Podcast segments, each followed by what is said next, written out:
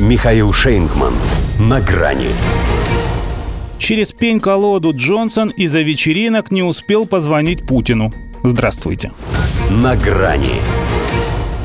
При всей несуразности того факта, что в Соединенном Королевстве глобальной политикой пытается заниматься персонаж, которого сами британцы готовы повесить, как минимум на доску позора, есть в этом и своя закономерность.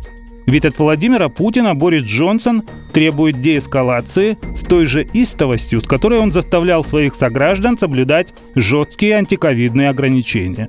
Чем сам занимался в это время на Даунинг-стрит 10, теперь известно так же хорошо, как и то, чем он занимается сейчас на Украине. Той лишь разницей, что за разгул на Украине он вряд ли когда-нибудь попросит прощения. Зато за коронавирусные вечеринки не устает выносить ссори из избы. Накануне в палате общин опять тысячекратно извинялся. Служебная проверка подтвердила такие его личное участие в пьянках-гулянках, некоторые из которых действительно нарушали правила локдауна. Однако уйти в отставку Джонсон торжественно отказался, а на переговоры с Путиным не успел. Звонок был запланирован на 19.00, а он все оправдывался и оправдывался в парламенте. Потому что пить меньше надо.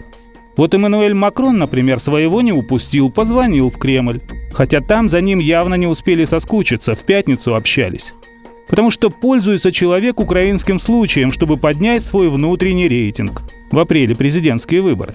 А у Бориса все через пень-колоду. Ладно, Макрон. Еще же и Омикрон сразил Лиз Трасс. Глава форин-офиса должна была сегодня составить премьер-министру кампанию по дороге в Киев – а потом уже без него посетить Москву. Теперь получается без нее. С кем, конечно, не бывает, сами знаете, какое время. Но чтобы так вовремя, это Бог должен был Шельму не только отметить, но еще и довести до нужной кондиции. Та ведь в своем антироссийском азарте уже едва ли не из юбки выпрыгивала. А вот сейчас может и выпрыгнуть. Кого стесняться? Буду, сказала, дома работать. И это значит, что в Москву она в ободримом будущем никак не попадает.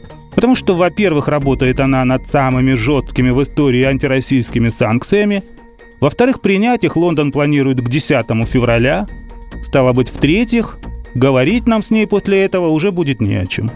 Да, пожалуй, и незачем. Впрочем, и сейчас в этом нет особого смысла.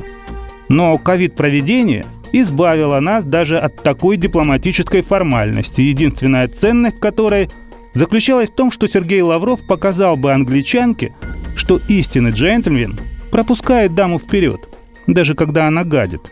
Перед этим, правда, пропуская мимо ушей ее угрозы. Что же касается ее начальника, то он все еще надеется созвониться с Путиным, чтобы потребовать немедленно отойти от края пропасти. Хотя немедленно, это было вчера. А сегодня уже торопиться некуда. Пропасть между ним и Путиным – это навсегда. До свидания. На грани с Михаилом Шейнгманом.